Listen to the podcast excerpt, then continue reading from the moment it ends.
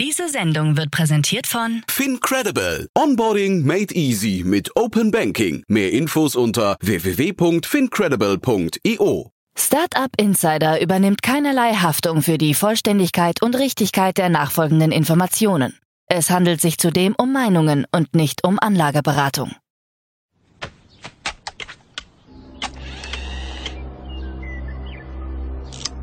To infinity and beyond!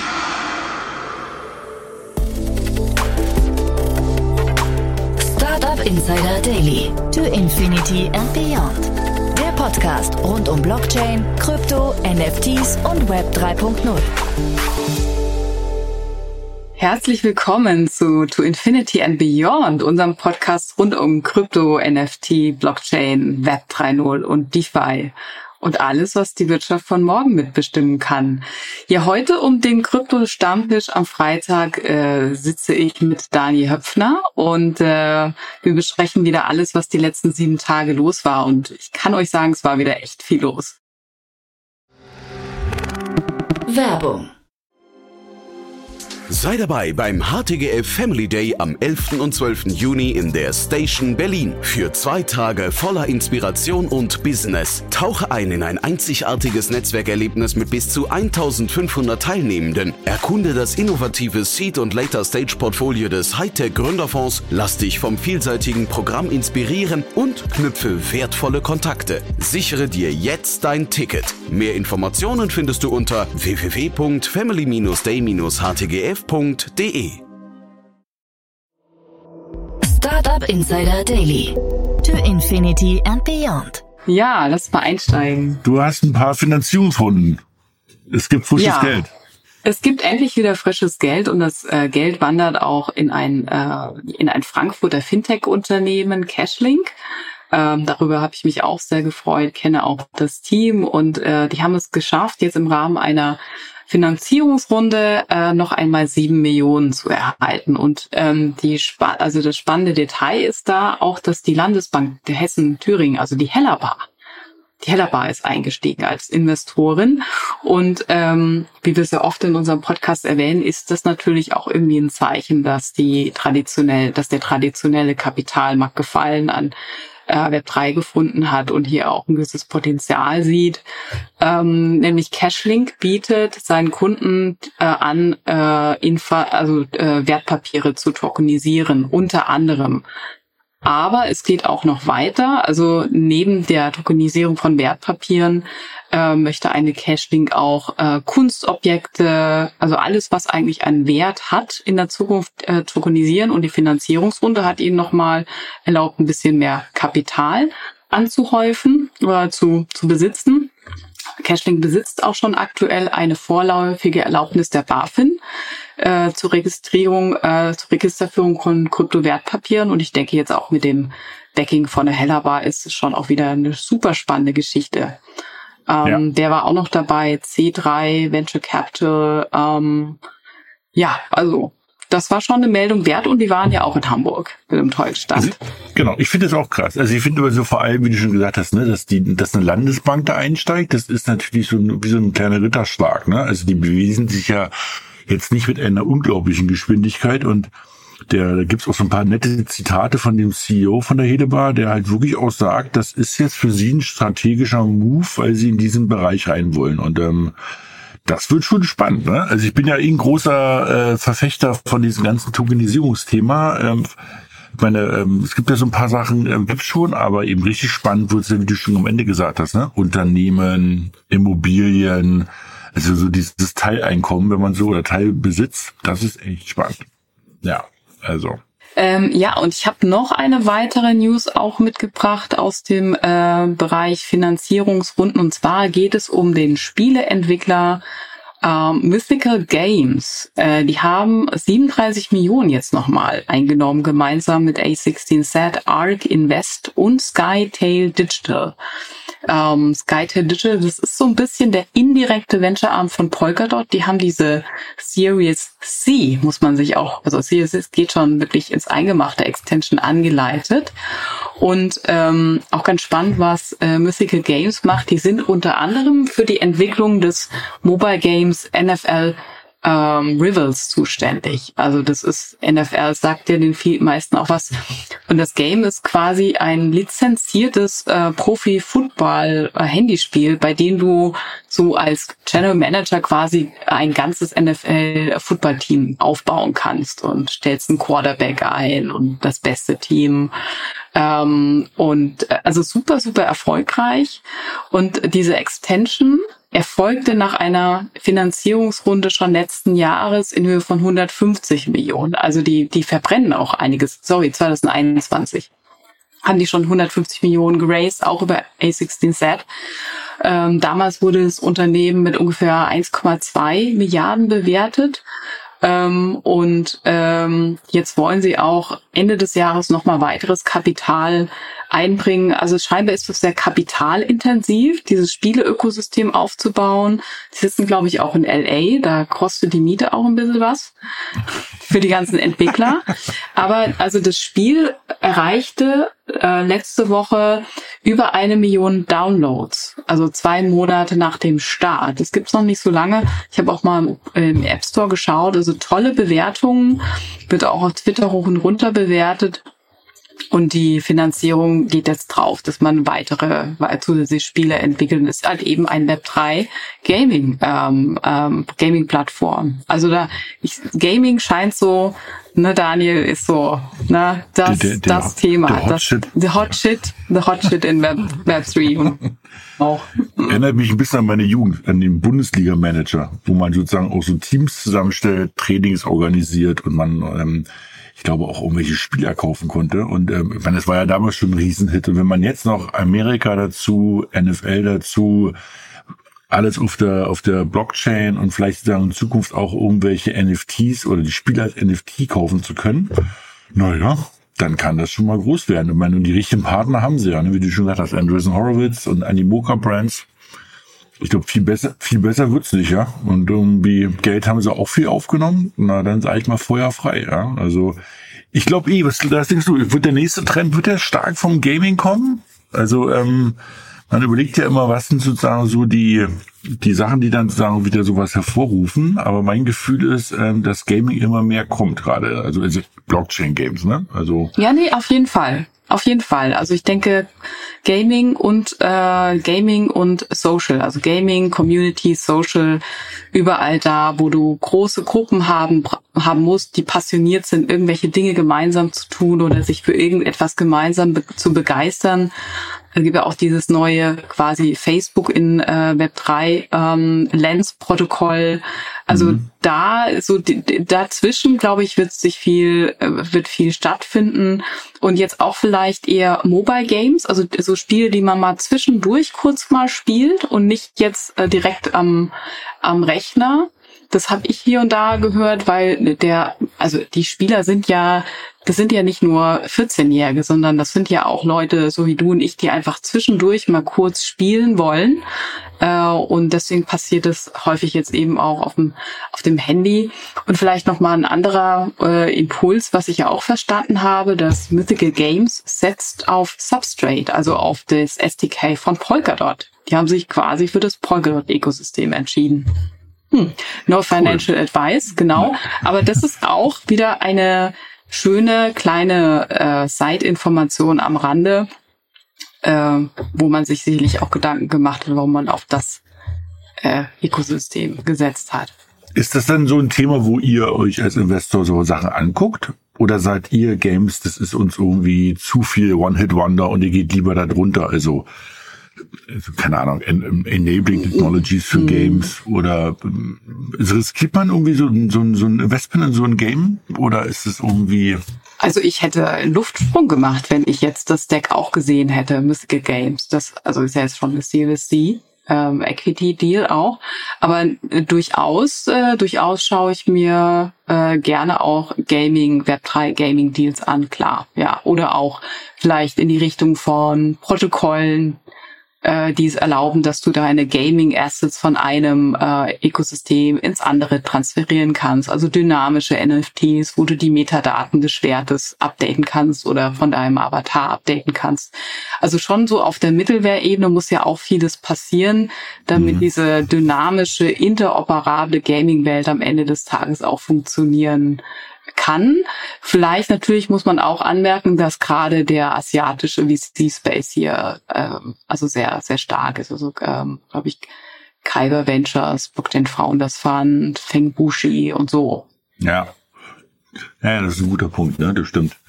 Die, die Asiaten sind da echt nochmal eine andere Nummer beim Thema Spielen. Ich weiß auch nicht, woher das kommt, keine Ahnung. Die gambeln ja gerne auch, ne? Ja, ja, ne? So, das ist irgendwie. So ein Volks, Volkssport, ja. Mhm. Kommen wir immer weiter. Es geht in Richtung Wall Street. So da, da wo auch die Feinde sitzen, zumindest die äh, von der von der Web 3 Welt, die, die gerne so definiert werden. Ja. Wir hatten das letzte Mal hatten wir glaube ich ähm, den BlackRock ähm, ETF, ne? Also BlackRock verkauft Bitcoins als ETF.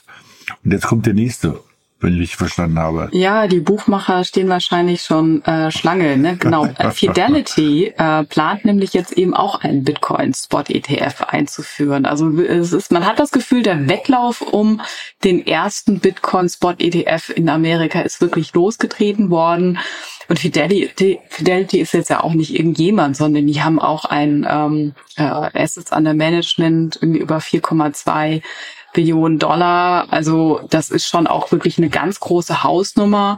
Und ähm, das, jeder will der Erste sein. Und Fidelity vielleicht am Rande auch merkt, wir hatten schon mal 2021 einen Antrag gestellt, der wurde aber damals von der SEC abgelehnt.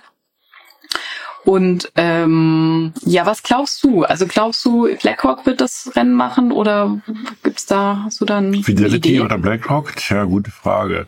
Also das sind ja beides echt so megamäßig große ähm, ähm, Fische. Ne? Also wie du schon gesagt hast, ne? Also nochmal, ich will es nochmal langsam sagen, ne? Die haben 4000 Milliarden US-Dollar unter Verwaltung. Ne?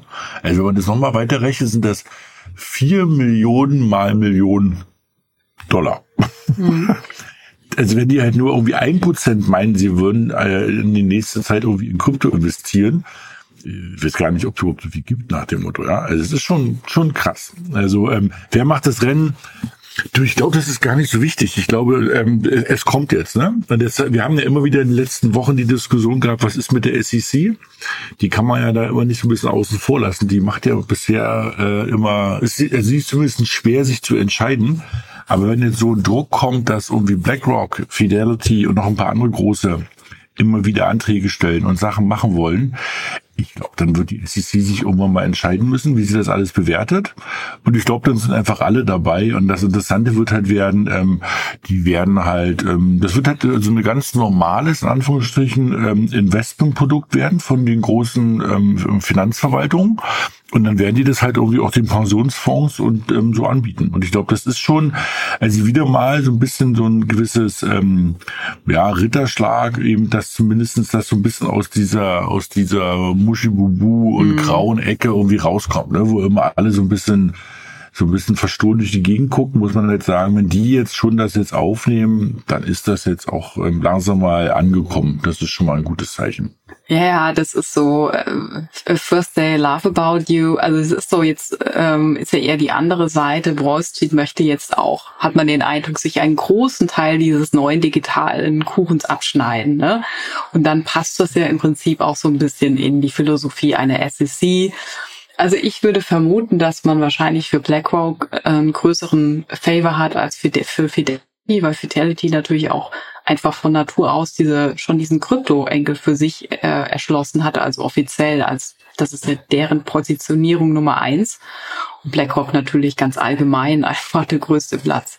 Hirsch ist ja. aber spannend und auch so, man sieht es jetzt überall Welt. Ne? Also auch die größte Bank Hongkongs, die HSBC, erlaubt ihren Kunden ähm, jetzt auch den Handel mit ähm, äh, Bitcoin und äh, Ether äh, ETFs, ähm, das auch nochmal eine Möglichkeit ist, den äh, Kunden den Zugang zu Kryptowährung äh, zu, äh, zu erleichtern, quasi im asiatischen Umfeld. Das war auch noch nicht möglich. Und äh, HSBC hat zudem auch noch gesagt, wir machen jetzt irgendwie so ein Virtual Asset Investor Education Center auf. Also hier auf die zwölf, ne, die wollen sich jetzt auch richtig stark machen. Das ist ja wie so ein, wie so ein Wettrüsten, ne? Irgendwie, ja. aber Wettrüsten im Banking. ja, das Krasse ist ja, äh, dass halt, ich meine, die, die also Hongkong ist ja China sozusagen, ne? Und ähm, mhm. man muss aber überlegen, die hatten es ja erst alles wieder verboten gehabt, ne? Also das, das finde ich halt so krass, wie China sozusagen jetzt wieder zurückkommt. Also ähm, die waren ja mal eine Zeit lang, hatten die über 50 Prozent der Hashrate für Bitcoin. Ähm, dann haben die Chinesen das so ein bisschen runtergefahren, weil sie es nicht mehr wollten. Aus meiner Sicht fand ich das ja eigentlich ganz gut, weil sozusagen, ich glaube, das ist halt wichtig für die, nennen wir es mal, westlichen Player, dass sozusagen sie nicht so eine Abhängigkeit von den Chinesen hatten. Und ähm, jetzt hat sozusagen HSBC aber ähm, sich entschieden, wieder mitzumachen. Und das ist, das ist schon ganz spannend. Genau, was halt auch noch passiert ist, ähm, wir hatten jetzt gerade das ganze Thema ähm, China und ähm, also HSBC, die da wieder aktiv werden äh, in China. Ähm, und nun haben wir ja unsere Lieblingsplayer aus der asiatischen Welt, ist ja Binance, ähm, wo man immer, also der, der Witz ist ja immer, dass wir immer wieder drüber lachen, weil nicht klar ist, wo sie sitzen. Und ähm, die haben ja nun von der SEC ordentlich auf die Nase bekommen und wurden halt so gezwungen, zu bestimmten Sachen ähm, sich nur wer zu entscheiden oder richtig zu beantragen. Dann hat sozusagen Binance USA ähm, gerade sozusagen teilweise das Business eingestellt. Und nun ist Binance ähm, natürlich, ähm, haben die gesagt, sie wollen es, sie wollen eigentlich in Deutschland auf Fuß fassen und haben versucht, äh, in Deutschland eine Lizenz zu bekommen und ähm, so wie ich sage, meine ich es auch. Ähm, das ist leider nur der Versuch geblieben. Also die ähm, BaFin hat es abgelehnt, ähm, Binance eine Lizenz zu geben. Ähm, das ist natürlich relativ heftig, weil ähm, Deutschland ist ein relativ wichtiger Markt oder ist ein wichtiger Markt. Und die wurden halt einfach knallt abgeblitzt. Und ähm, jetzt stehen sie erstmal da, dass sie in Deutschland keine Lizenz bekommen. In Österreich ähm, haben sie den Lizenzantrag zurückgezogen. Das heißt, da sind sie jetzt auch auf dem Punkt, ähm, dass sie sagen, ohne Lizenz agieren. Sie sind langsam an dem Punkt, wo sie das Problem haben, dass immer mehr, also die brauchen ja immer so eine Bank, mit denen sie das Geld bekommen, also On-Rank, Off-Ramp dass die auch mit denen nicht mehr spielen. Ähm, das heißt, wenn sie Pech haben, kann man sozusagen kein Geld mehr klassisch einmal überweisen. Die wird halt, die sind natürlich noch aktiv in den ähm, auf den Webseiten sozusagen und da passiert jetzt auch nichts mit den Token, wenn jemand jetzt Token hat, keine Angst. Aber so dieses einfache Einzahlen ähm, über eine IBAN-Nummer, ähm, was ja eigentlich immer ganz nett ist, auch bei Kraken oder bei Coinbase oder anderen, das wird es halt so nicht geben und man darf es halt sagen, offiziell in den Ländern nicht nutzen. Und das ist schon bitter. Ja, also ähm, ja, das ist auch, äh, also ich fand jetzt auch die zweite Meldung spannend, dass sie, dass du gesagt hast, also dass der der Lizenzantrag in Öst Österreich wurde schon zurückgezogen. Also jetzt nachdem es in Deutschland nicht klappt, also der Dachmarkt quasi, äh, man ist ja vernetzt, man teilt das gleiche Sentiment, ist die Wahrscheinlichkeit eben einem anderen äh, Land jetzt Fuß zu fassen natürlich auch irgendwie vom Tisch. Also der Rückzug. Hm. Man sieht den Rückzug ja. extrem. Mhm. Genau, und Holland ja auch. Ne? Also Holland war, glaube ich, vor zwei, drei Wochen, wo sie gesagt haben, sie ziehen sich aus Holland zurück. Ich glaube, die Briten läuft auch nicht so gut. Ähm, mhm. Die haben also auch keine Lizenz bekommen dort. Also ich bin gespannt, ja. Also ähm, da darf man natürlich auch eine Sache nicht vergessen, kann man jetzt sagen, man gibt ihnen nirgends eine Lizenz. Aber gut, dann machen sie es halt weiter oder irgendeine, irgendeine, irgendeine ähm, Südseeinsel wird ihnen schon eine Lizenz geben. Das ist auch, also ich, was heißt nicht richtig? Ich würde es halt besser finden, wenn die halt reguliert sind. Weißt du, ich meine? Also sozusagen, jetzt überall nur zu sagen, nee, hier darfst du nicht spielen, aber du kannst die Website auch nicht verbieten macht's halt auch nicht besser, ja. Also eigentlich sollte man die lieber in die Hand nehmen und irgendwie so regulatorisch durchführen, dass sie halt genutzt werden können. Ja? Ähm, ich meine, wenn die das natürlich nicht im Griff haben, das sind ja andere Sachen, aber Binance ist ja nun schon eine große Firma, die werden ja wohl in der Lage sein, auch so ein paar ähm, Auflagen oder ein paar ist gut, die, die, die starken Auflagen der BaFin zu, mhm. zu erfüllen. Und wenn das halt auch ein Prozess ist, der von mir jetzt ein halbes Jahr geht, aber die überall einfach nur die Tür vor der, äh, vor der Nase zuzuschlagen, hm, ich bin mal gespannt. Also meine, ich hätte auch gedacht, dass die Briten ähm, eigentlich viel begieriger sind, die irgendwie zu bekommen. Ne? Also Das ist, glaube ich, auch einer der nächsten Nachrichten, weil wir gesehen haben, dass ähm, UK, ähm, ja, wie wir ja alle wissen, gehören sie ja nicht mehr zu, ähm, zumindest zur, zur Europäischen Union, ähm, macht ja viele Sachen auch so ein bisschen alleine und haben jetzt eben auch ein sehr kryptofreundliches Gesetz, ähm, also oder steht kurz davor. Ich glaube, bei uns in Deutschland muss ja der Bundespräsident unterschreiben bei den Briten natürlich der König, ja, und in der Hinsicht warten alle auf die Unterschrift des Königs und danach haben die ein relativ kryptofreundliches ähm, ähm, Gesetz. Ich hätte ja gedacht, dass sie versuchen, Binance nach UK zu ziehen, ne? Das wäre schon ein dicker Move, wenn man das schaffen, wenn man das schaffen würde, oder? Ja, auch vielleicht so, weißt du, so ein bisschen Commonwealth, also so diese diese Nähe zum asiatischen Umfeld nie. Aber wahrscheinlich ja, ist es tatsächlich gerade ein extremes Reputationsproblem, das Binance hat. Und na, man weiß es jetzt, wenn die Reputation einmal im Argen ist, ist es so verdammt schwierig, da wieder Fuß zu fassen. Ich mache mir halt nur so ein bisschen Sorgen, wo gehen denn die Leute hin, wo fließt das Kapital hin? Wenn wir wir wünschen uns ja alle auch gerade so ein bisschen den nächsten äh, Bullenmarkt mit BlackRock und dem ETF. Wo gehen die dann alle hin? Ähm, man hat ja die Abflüsse sind extrem stark, bekommen diese Personen dann auch wieder so schnell Konto bei. Na, den mhm. neuen Star im Himmel, vielleicht dann doch Coinbase. Wie geht's da weiter? Hier wird auch, also man, man sieht ja so ein bisschen der, der also dieser Asiat, das meinte ich auch mit diesem Wettrüsten. Auf der anderen Seite wird ihr hier ein Player schon so ein bisschen äh, äh, substanziell das Wasser weggezogen. Na, der, ja. der trocknet jetzt so ein bisschen aus und ähm, äh, Amerika kann wahrscheinlich da hier wieder als großer Sieger aus dem Rennen treten, wenn äh, sich die SEC mit Coinbase und BlackRock geeinigt hat. Das wäre natürlich, also bitter ist das falsche Wort, aber das wäre, ja, hast recht, das ist ein guter, guter, guter Gedanke. Ne? Also ich würde halt, ich sage, ich glaube, wir brauchen auch mehr Player, nicht nur amerikanische. Mhm. Und ähm, mhm. ich finde es auch, also nicht richtig, ich will mich da gar nicht einmischen. Ich sage nur, irgendwie jetzt überall die, wie gesagt, das einfach alles zu verbieten ich glaube, das führt nicht zu dem gewünschten Effekt, weil da wird es halt andere Player geben, die aus noch kleiner sind, noch weniger kapitalisiert sind und noch weniger sich an die Regulatorik halten.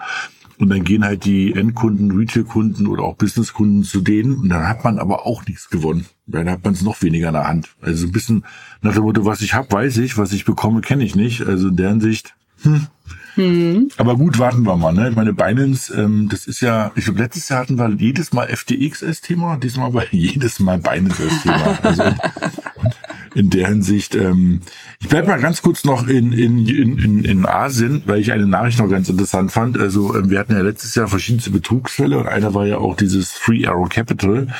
Und da bin ich über eine Nachricht gestolpert. Das fand ich auch so ein bisschen krass, dass die ja jetzt gerade verklagt werden. Ähm, die Gründer persönlich auf 1,3 Milliarden, dass die zurückzahlen müssen. Und jetzt kommt halt sozusagen der, der, der, der Schmunzler dabei. Und zwar, das ist das, was die beiden Gründer wohl in den letzten Monaten vor dem Kollaps persönlich verdient haben. Also da weißt du halt, was sozusagen da scheinbar letztes Boah. Jahr los war. Ähm, wie die also sich hochgeleveraged haben, weil irgendwie, ich hab, es gibt ein paar ganz nette Artikel zu den drei äh, Three Arrow Capital Thema dass ähm, da auch gar nicht so viel fremdes Geld drin war, sondern die haben es ja letztes Jahr und vorletztes Jahr oder vor allem vorletztes Jahr, als das mit diesen mit den DeFi-Summer, ja, wo der eine bei den einen irgendwie äh, Geld leihen konnte und dann hast du wieder da angelegt und hast die Coins genommen, hast die wieder liquidiert, haben die sich so hochgeleveraged, teilweise auf Faktor 100 und haben halt äh, risky Bets gemacht und die dann teilweise aufgegangen sind und ja, also, das ist jetzt kein Aufruf, die nachts zu machen, aber das ist schon verrückt, was da passiert ist. Also jeweils 1,3 Milliarden bitte persönlich zurückzahlen. Gerne in kleinen Scheinen relativ schnell. Das ist natürlich eine Nachricht, die man als Gründer nicht so äh, bekommen möchte. Ja, und wenn man vielleicht dann doch auch von dem von dem ganzen Batzen an Geld einiges in Real Estate gepackt hat, in die neue Manson in LA oder so. Na gut, die kann man auch noch verkaufen.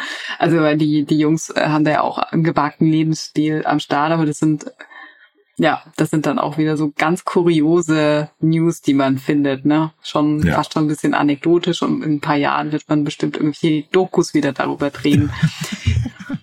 genau. Wir wollten zurück in die Schweiz. Genau, wir, wir kommen mal wieder so von diesen ganz exotischen Themen jetzt eher äh, auch, also ist ja im Prinzip eigentlich auch noch der klassische ähm, Finanzmarkt. Und zwar äh, möchte die Schweizer Nationalbank CBDCs einführen. Das ist ein, ein Bericht, der von Reuters gerade durch den Ether ging. Ähm, dabei handelt es sich aber um ein Projekt, das im Prinzip nur den Großhandel, nur den Großhandel adressiert, also nicht äh, Retail und dass man einfach sagt, über den Einsatz von CBDCs kann man eben den, der, den Handel, die Transaktionen zwischen Geschäftsbanken oder auch anderen Finanzinstituten entsprechend auch äh, simplifizieren und effizienter machen. Ähm, und sieht hier auch das große Potenzial. Hingegen für den Einzelhandel, Privatkunden, da tut man sich, also da tut man sich scheinbar irgendwie noch schwer ist nicht komplett ausgeschlossen, zeigt sich aber äh, zurückhaltend. Und ich finde, diese Meldung geht ja parallel einher hier mit, der, mit dem Vorschlag der Europäischen Kommission, ähm, die gerade plant, einen den digitalen Euro einzuführen, der dann im gesamten europäischen Wirtschaftsraum als ja als Zahlungsmittel verwendet werden soll. Ähm, also dass du quasi digitale Zahlungen vornehmen kannst, kostenlos äh, gleichzeitig soll natürlich auch die Privatsphäre gewahrt werden, ähm, Schutzmaßnahmen von dem Ethikrat sollen da reinkommen. Äh, und das hat ähm, so ein paar gemischte Gefühle in der Community, in der Krypto-Community ausgelöst. Also einige sagen, nee, spitze, jetzt kommt endlich quasi auch die kostengünstige Zahlungsalternative für den internationalen Zahlungsverkehr. Äh, und dann gibt es hier auch so äh, recht prominente Personen, also hier der Frank Schäffler, das ist ja der Bundestagsabgeordnete der, der, der FDP, der auch im Netz ähm, Bedenken geäußert hat. Also braucht man das überhaupt? Ist es, ihm geht es um die ausreichende Privatsphäre, dass man also quasi nicht sieht, was die Keda im Edeka, also was sie gekauft hat, obwohl es würde wahrscheinlich keinen interessieren. Aber da bestehen so ein paar Grundbedenken noch einfach bezüglich auch der Architektur. Dass wir nicht in dem Zustand von Asien landen, ne, wo dann siehst du. Also das, also das, das kann ich sehr gut nachvollziehen. Das ist bei mir auch so ein Thema. Also das ist ja so ein bisschen das, das äh, ich sag mal, Verrückte. Ne? Also haben wir die Transparenz der Blockchain und das wollten wir, ähm, weil sozusagen die Hoffnung war, weniger Schmu, weniger ähm, Hintertürgeschäfte. Und jetzt bekommt man die Transparenz. Auf der anderen Seite musst du natürlich sagen, bei Privatpersonen möchtest du ja schon die Transparenz. Ne? Ich meine, es geht ja kein was an, ähm, für was irgendeine Privatperson Geld ausgibt ähm, und was für Leidenschaften die da haben. Und, ähm, und da musst du halt sagen, das ist schon, sehe ich ähnlich, auch ein bisschen gefährlich. Ne? Ähm, und es gab ja auch schon Fälle, wo halt irgendwelche vermögenden Krypto-Unternehmer ähm, ähm, urplötzlich verstorben sind, weil halt irgendwie auch klar war, wie viel Geld sie irgendwie auf ihren Wallets haben. Also so ein bisschen Privatsphäre und das ist ja so ein bisschen auch die DNA, das heißt ein bisschen, das ist ja die DNA der, der FDP, ne? also die ja mhm. sehr stark auf den Bürgerrechten und Privatsphäre ähm, ähm, also pocht und also da bin ich ein großer Fan ähm, von dem Thema Bürgerrechte und Privatsphäre. Ähm, ich kann das so ein bisschen nachvollziehen, dass man gut überlegen muss, wie man es macht. Dann gibt es ja neue Technologien, ähm, hier ist so, so die ganze Zero-Knowledge-Thematik. Das wollten wir ja immer mal besprechen, müssen wir mal machen. Ähm, wo es sozusagen mit Hilfe von moderner Mathematik die Möglichkeit gibt, dass man diese Privatsphäre wieder zurückbekommt, trotz dass es eine transparente Umgebung gibt. Also das ist schon sehr abgefahren. Aber ähm, es ist halt noch nicht da. Also ich bin auch gespannt, ob das so eins zu eins kommt. Ähm, aber das mit den Schweizern, da noch mal ein Satz, das finde ich auch echt spannend. Also dass die Schweizer, die sind ja nun bekannt für, also was sind die eigentlich bekannt? Für gute Uhren, ähm, grüne Alm und Geld. so, ne? Und das ist sozusagen das, das eine, was, also bei den Uhren, digitale Uhren und, und Tokenisierung hatten wir schon mal heute als Thema, aber dass die jetzt echt anfangen, für den Großhandel CBDCs ähm, oder eine CBDC rauszubringen, das ist schon auch echt nochmal ganz spannend. Ich glaube, das kann man gar nicht hoch genug irgendwie äh, ranken, weil ich sage mal, die Schweizer sind jetzt auch nicht äh, das progressivste Land der Welt. Ne? Also ich glaube, das war das Land, mit der, mit, was am, am letzten das, ähm, das Frauenwahlrecht eingeführt hat. Und in der Hinsicht finde ich das schon mal sehr bemerkenswert, dass die Schweiz da jetzt so weit vorrennt. Also, hm, gucken wir mal. Ja, gucken wir mal. Und auch äh, nochmal, Schweiz steht auch immer für Privatsphäre. Ne? Also jetzt auch im, äh, im ja, Umkehrschluss zur EU. Was also am Ende des Tages äh, muss einfach dieses digitale Geld wie Bargeld agieren. Ne? Bargeld ohne Spuren. also gut, beim Bargeld hast du vielleicht DNA-Spuren, aber weißt, wie ich das meine. Also, Nee, genau, dass ja. du digitales Geld in Europa nutzen kannst, ohne dass man weiß, was damit gemacht wurde. Vielleicht nur on demand, also wenn man merkt, irgendwas war da im Argen. Und das können ja diese neuen Technologien ähm, dann auch on demand äh, dann darstellen, was passiert ist, aber per Default eben nicht. Ja, ja, genau. Und das ist auch wichtig. Das darf man echt, das darf man.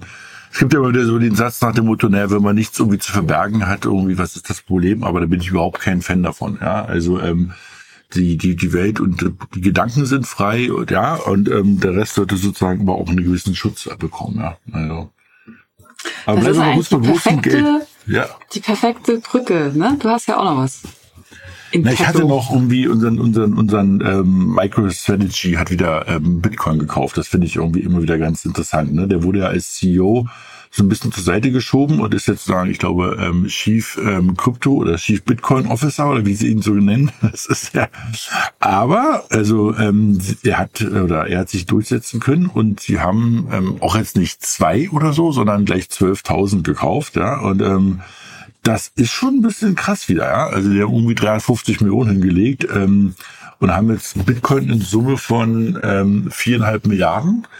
Jetzt kommt eine Sache, Viereinhalb Milliarden. ja, viereinhalb Mhm. Milliarden, 150.000 oder über 150.000 Bitcoin hat der, ja, und ähm, da kommen jetzt ins, ich weiß nicht, wie du das findest. Auf der einen Seite ist es natürlich ein bullisches Zeichen und ich glaube, jeder oder viele werden darüber reden, weil du sagst, oh, guck mal, die haben, die wissen, was sie tun, sie kaufen gerade wieder. Aber mir sind so zwei Sachen. Erstens, was ich ein bisschen doof, also komisch finde, ist, ähm, eigentlich ist ja das ganze Thema Blockchain ja so dezentral, ne? Und nach Adam Ries, also wir wissen irgendwie maximal 21 Millionen, ich glaube rausgegeben sind irgendwie 19,5 Millionen oder 19 Ja, Millionen. schon jede Menge, ne? Hm. Genau, ja. So, und eben, ähm, wir wissen aber auch, dass nämlich allein sechs Millionen auf irgendwelchen, ich nenne mal verwaisten, ich will nicht sagen toten, aber verwaisten Wallets sind. So, das heißt, der hat auf jeden Fall mehr als ein Prozent des Bitcoin-Markts. Und das war ja jetzt nicht die Idee. Ja, also das jetzt sagen irgendwie, also wenn das jetzt irgendwie noch irgendwie 50 andere Firmen ihm gleich tun, dass jetzt irgendwie äh, 30, 40, also dann 30, 40 Prozent der Bitcoin irgendwie in, in, in der Hand von Unternehmen sind, das war ja nie die Idee. Ne? Und er hat jetzt ein Prozent.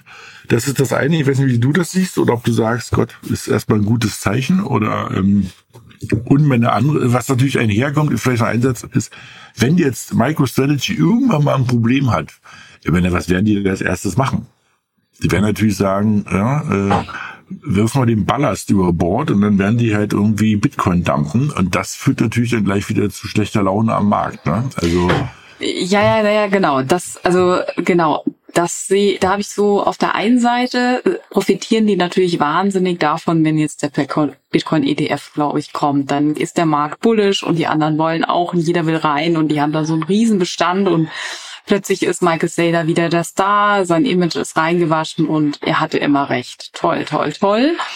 Und dann überlegt sich natürlich auch, äh, das sind ja auch Aktionäre, da mu muss ja auch irgendwas ausgecasht werden. Wie viel? Er stellt Ja. sich ja auch immer so als wirklich intrinsischer Visionär dar und ich glaube, das kann man ihm schon auch zu großen Teilen abnehmen, dass er sich schon für dieses alternative Trusted-System begeistert. Also sonst, er hat sich ja, er widmet sein ganzes Leben ja dieser Education. Also ja, äh, ich finde, man sieht es ihm manchmal im Gesicht auch an, dass das, also er ist ja ständig nur auf Achse und äh, er ist ermüdet. Also ich habe jetzt nicht die wahnsinnige Sorge, dass er jetzt komplett den Markt liquidieren würde. Also es würde ja für die Aktionäre würde schon ein kleiner Bereich reichen, ne? ja. Das ist der eine Punkt. Der zweite Punkt, klar, es bleibt nicht mehr so viel übrig für den Retail. Also für die Leute, die eigentlich auch ein bisschen Bitcoin besitzen sollten oder zumindest 0, irgendwas. Diese Mass Adoption. mm, mitmachen. wann sollen die, also wann sollen die rein? Die sollen ja nicht rein, wenn Bitcoin wieder bei 60k ist und dann ist es wieder für, ne, also die Person von nebenan. Ähm, also man könnte jetzt darüber auch stundenlang darüber philosophieren, dass wieder mal Wall Street äh, die Wette macht, auch die Gewinne einfährt oder die großen Stars und äh, für die Person am Nebenschauplatz äh, ist es wahrscheinlich dann wieder ein bisschen zu spät, wenn der Bullenmarkt kommt. Ja, ja. Mhm. Bei, den, bei den bei den Sailor, ähm, das war ja auch, ähm, ich springe jetzt mal kurz auf, an den Anfang unseres Gesprächs. Ähm, wo wir beide ja in Hamburg waren die Woche, hier bei der, bei der ähm, Blockchains, da war ja der, der Peter Schiff, der ähm, dieser dieser Antichrist bezüglich Bitcoin und der hat ja eigentlich gehofft, dass er ja auf diesen Michael Saylor irgendwie trifft. Ne? Es gab wohl mal Gerüchte, dass der vielleicht sogar vorbeikommt. Ich glaube, das wäre ein, das, das würde ich mir doch wirklich mal gönnen. Also wenn die beiden aufeinandertreffen, die sind ja beide jetzt auch schon im gesetzten Alter, Erfahrung, sind eloquent mit dem, mit den Worten und irgendwie wieder wie scharf bei der Zunge. Also das kann, glaube ich, ein sehr interessanter Schlagabtausch werden. Ähm, weil die sind ja beide so absolute Maxis für ihren Bereich, ne? Also ja. ähm, der eine, ich glaube, die, die würden alle ihre Großmutter verkaufen für ihre Meinung und das ist, die lassen ja auch keinen ran. Du hast ja vorhin so schön erzählt gehabt, dass der Peter Schiff, wenn ich richtig verstanden habe, sein Sohn ist dann, glaube ich, ein Krypto-Fan, ja, oder Bitcoin-Fan, eher dagegen. Das stelle ich mir dann Weihnachten auch total lustig vor, wenn die dann irgendwie beide sich dann so am, ähm, am, am Gabentisch da bekriegen. Also, ja, ja, das hatte ich vor der Sendung noch kurz äh, erwähnt. Also gibt's richtige genau. Twitter-Kriege zwischen ihm und seinem, seinem Sohn, der auch offiziell Krypto-Projekte unterstützt und äh, was sagt die, die, die Mama dazu, wenn die dann zusammen sind? Also wie, wie geht der Fight aus? Ne? Genau. So. Am Tisch wird nicht über Blockchain und Krypto und Bitcoin geredet. Ja. Irgendwie sowas. Naja, wir haben also neben dem ganzen, äh, neben diesen ganzen fantastischen Geschichten haben wir noch eine, eine letzte Meldung für euch dabei, ähm, die aber auch sehr spektakulär, sensationell ist, und zwar ähm, WorldCoin das Blockchain-Identitätsprojekt von niemand anderem als von Sam Altman, also dem OpenAI Co-Founder. Das wurde von ihm ja auch gegründet, dieses große Krypto-Projekt. Mhm. Ähm, das hat jetzt bekannt gegeben, dass man sich jetzt auch heuer, also jetzt wirklich in Deutschland auch für dieses äh, riesengroße Projekt ähm, äh, äh, verifizieren oder man kann seine Identität äh, verifizieren. Also World ID von Sam Altman kommt nach Deutschland ähm, und wie das geht, das ist ja eigentlich das, das, das, das Interessante. Also du musst als interessierter User, musst du äh, äh, deine Iris, dein Auge an einen sogenannten Orbs halten. Das ist so eine runde, runde Kristallkugel quasi. Die wird an verschiedenen Orten auf der Welt eben äh, aufgestellt und wird dann bald auch in Deutschland verfügbar sein. Diese Orb scannt die Iris von dir, verwendet künstliche Intelligenz und erstellt dann einen einzigartigen, eindeutigen Code, eine ID, also eine kryptografische ID, um zu sagen, okay, dieses Auge gehört, äh, gehört zur äh, Key, ne, mit den biometrischen Daten und äh, gibt es einen digitalen Schlüssel etc. pp. Und dadurch, dass aber dieses Projekt eben auf Blockchain-Basis funktioniert, dezentral, ähm, mit, de mit dezentralen Mechaniken dahinter, ähm, werden die Daten, also so zumindest äh, die Marketingstrategie, äh, werden die Daten nicht wie bei Google auf irgendeinem Server ähm, allokiert, ähm, sondern ähm, eben nicht. Also genau, habe ich auch noch nicht genau verstanden, wie es funktioniert. Ähm, aber sollte man auf jeden Fall wirklich ernst nehmen, weil Entwickler jetzt die Möglichkeit haben, auch neben den klassischen O-Out äh, Methoden, also Facebook OAuth, wenn du dich irgendwo anmelden kannst, kannst du eben jetzt auch schon auswählen, ähm, quasi äh, World ID. Und ähm, was meinst du? Was meinst du, wie viele Nutzer hat diese World Coin oder World App schon? Daniel, oh, das, das, mal was, was, was, würde ich, was würde ich schätzen? Ich weiß es nicht. Ähm, ich habe auch nicht gegoogelt. Ich würde 10 Millionen. Okay, da muss ich leider enttäuschen. Echt? nee, also so, so extrem ist es. Also 1,9 Millionen äh, Benutzer. Okay. Aber das ist ja auch erst seit ein paar Tagen erst live, ne? Ach so, also das die, geht schon. Nee, ich, achso, ich dachte nicht. Was ich meinte, ist, wie viele Leute er gescannt hat nicht nur Nutzer. Also ich glaube, ich, ich hatte so eine Erinnerung, dass sie doch letztes Jahr auch durch Afrika getourt sind mit dieser abgefahrenen Kugel, diesen Orb, wie du, also mhm. wie heißt Orb? Wo ich immer irgendwie so sage, das erinnert mich so ein bisschen hier an, an ähm, Sarumans Kugel, ne? Hier bei Lord of the Ring. Also weil der wirklich, also die hat auch die gleiche Größe und auch so, so reflektierend und alles. Also, ähm, also, ja, es hat das, so Hollywood-Charakter irgendwie auch. Ja, ganze, es hat alles, was du brauchst für so einen Film, ne? genau. Ja. Mhm, also ich meine, ich finde das gut, die, die, das Problem, was die adressieren, finde ich super relevant. Ne? Also das ganze Thema aufgrund von AI, dass es immer ähm, mehr künstlichen Content gibt. Ähm, damit meine ich nicht nur Blogposts und Bilder, sondern ich befürchte halt auch, dass spätestens in ein Jahr irgendwie meine E-Mail-Box irgendwie mit 90 Prozent sehr gut anfühlenden, angeblich persönlichen E-Mails, aber doch künstlich geschriebenen ähm, vollgespammt wird. Also werden wir das Problem haben, dass man irgendwie diese ähm, den Beweis der Menschlichkeit, ne, also Proof of mhm. Humanity oder sowas, irgendwie bringen muss. Und da ist natürlich so jemand, der sagt, pass auf, ich nehme ein biometrisches Signal oder biometrisches Merkmal besser gesagt. Und das wird sozusagen deine persönliche, ähm, dein, dein persönlicher witzigerweise Fingerabdruck, ne? Ähm, ist das schon recht cool, ne? Und ich glaube, ähm, warum sie Auge nehmen, das ist halt nicht ganz so wie bei den, wie beim Start, ne? Also jeder kennt es, wenn Kann man auch nicht so schnell abhacken. Kann, oh Gott, jetzt kommen wieder so ein paar Bilder in meinen Kopf, kann man so das Auge raus, okay, lassen wir das, ja, aber. Bitte zensieren. Genau, aber hier eben, ähm, weil so Fingerabdruck ist ja so ein bisschen alles so ein bisschen, was der Staat macht, ne? Wenn du irgendwo hinfliegst, Amerika, musst du mhm. Fingerabdrücke hingeben, Auge ist, glaube ich, irgendwie noch ein bisschen was anderes. Deshalb, ich finde das eine super Idee. Ich kann dir aber echt nicht sagen, ob ich das machen würde. Das habe ich damals mhm. schon überlegt. Und wenn du jetzt sagst, die sind jetzt in Berlin, oder besser in Deutschland, macht es jetzt für mich nur noch schwerer. Also ich finde die Idee ja super. Die Frage ist, aber eigentlich muss man sagen, Gott, ich meine, sie packen es auf die Blockchain, es ist verschlüsselt. Sie nutzen Zero Knowledge Proof. Also sie machen eigentlich das, wie man es in der Philosophie von Web3 machen sollte. Sie sagen damit, nur damit kann ich mich eindeutig von einer KI unterscheiden, was du auch sagst. Das ist ja genau das, das Problem der Zukunft äh, die Differenzierung zu haben. Also vielleicht. So, wollen wir jetzt da hingehen und uns scannen lassen? Ja, also wir müssen vielleicht zu spätere Stunden, vielleicht müssen die das vor die Clubs stellen. Ich glaube, man braucht so ein bisschen so eine so ein Grundpegel? Aber dann ist die Frage, ob das Auge noch Auge lassen ja, ist. Ja, Auge lassen wir das, genau. Ja. genau. Aber sagen wir so, also ich glaube, ich wäre an dem Punkt, hm. wo ich sage, wenn die in Berlin sind oder irgendwo, ich glaube, ich mache das. Komm, wir machen das mal. Dann gucken wir mal, was da passiert. Ja, das ich würde es, würde es wahrscheinlich auch machen. Hm, immer nach vorne. Ja, so, wir hatten jetzt ähm, letzte Sache Ach, ganz kurz irgendwie. Na, ich habe nur noch ganz kurz, weil weil ähm, die Events gehen ja wieder los, ne? Und wir hatten ja jetzt gerade über die Blockchains gesprochen und wenn jetzt jeder, der uns zuhört, sagt, na toll, dass ihr das danach berichtet. Ähm, die, mhm. der nächste große europäische Event in dem Fall steht vor der Tür. Das ist die ähm, die EVCC in Paris. Ähm, da gehen irgendwie die Meinungen schon stark in die Richtung, dass das echt ein Highlight wird. Also ich habe jetzt von verschiedensten Leuten auch in Hamburg gehört, dass die ähm, unbedingt nach Paris wollen, eine super Line-up haben. Also wer uns zuhört und sagt, nicht mal nur berichten, was war, sondern was kommt. Also Yves in Paris in 17. bis 20. Juli. Da wird der eine oder andere aus unserem ähm, Podcast Dream Team auch dabei sein.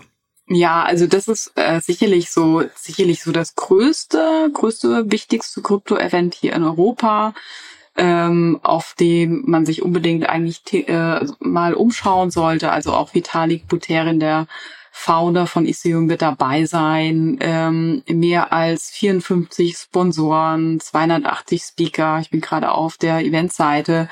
Also eigentlich jedes Startup-Projekt, wahrscheinlich auch jeder Krypto-VC, der da irgendwie was zu tun hat, wird da auf dem Event sein, respektive auf den Side-Events. Da finden ja auch viele äh, kleine, nette ähm, Events drumherum statt. Mhm. Vom HV Krypto Team wird auch ein äh, unser Nico vor Ort sein äh, und sich das ganze bunte Treiben mal anschauen. Also ich, ja. äh, du auch? Bist du auch ja, da? Ja, ich überlege gerade. Es gibt halt, wie du gerade gesagt hast, also die, die Side-Events sind ja teilweise fast spannender als der Hauptevent. Es gibt auch ein ähm, ECC Venture Capital Side Event, auch recht groß. Also genau, das, das kann schon echt spannend werden. Genau. Und ähm, also ich sehe jetzt gerade, ich gucke jetzt, es gibt wohl ähm, WorldCoin kommt nach Berlin. Okay, jetzt müssen wir mal gucken. Nicht, dass das während der ECC ist. Ja, das wäre natürlich schlecht. Gut.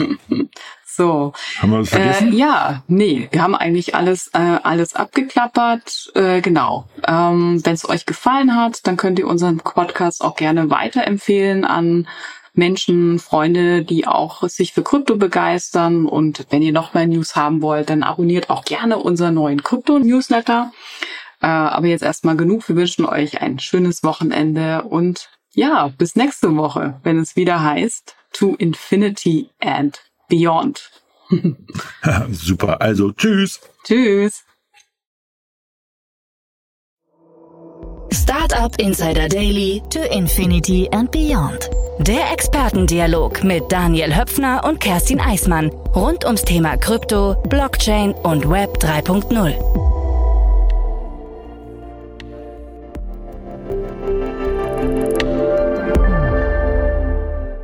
Diese Sendung wurde präsentiert von Fincredible. Onboarding made easy mit Open Banking. Mehr Infos unter www.fincredible.io.